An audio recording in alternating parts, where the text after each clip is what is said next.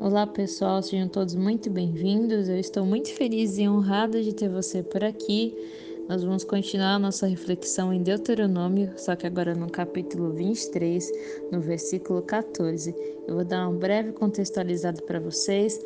Aqui no livro de Deuteronômio, Deus estava dando uma série de leis, preceitos que o povo de Israel deveria seguir. Eles saíram do Egito, foram libertos da, da escravidão do Egito então, eles tinham costumes diferentes e agora eles precisavam seguir os preceitos que o Senhor tinha ordenado. E Deus é tão detalhista com a gente que ele cuida até dos mínimos detalhes. Já vou explicar aqui para vocês. Vamos ler o versículo 14. Pois o Senhor, o seu Deus, anda pelo seu acampamento para protegê-los e entregar-lhes os seus inimigos. O acampamento terá que ser santo, para que ele não veja no meio de vocês alguma coisa desagradável e se afaste de vocês. Aqui Deus estava falando sobre as necessidades fisiológicas do povo, como eles deveriam fazer para que o acampamento continuasse limpo e organizado.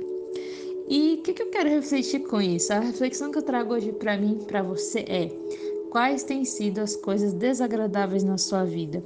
Às vezes você está desorganizado com relação à sua rotina, você fala, ah, não tenho tempo para minha família, não tenho tempo para Deus.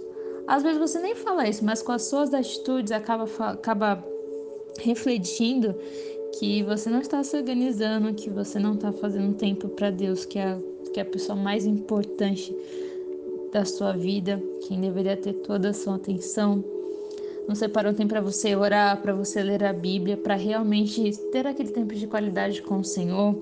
Às vezes, até mesmo sua casa, sua casa não é organizada, sua casa não está limpa. Às vezes, ah, você pensa, você pode pensar, não tem nada a ver, é só minha casa, mas é o lugar que você fica, né?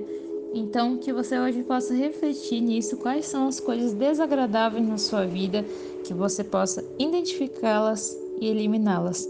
Peço ajuda a Deus com isso que eu tenho certeza que ele vai te ajudar a se organizar, a se limpar, a deixar tudo certo para que a sua, você tenha uma vida de mais qualidade. Tá bom? É isso, pessoal. E amanhã nós voltamos com mais uma reflexão.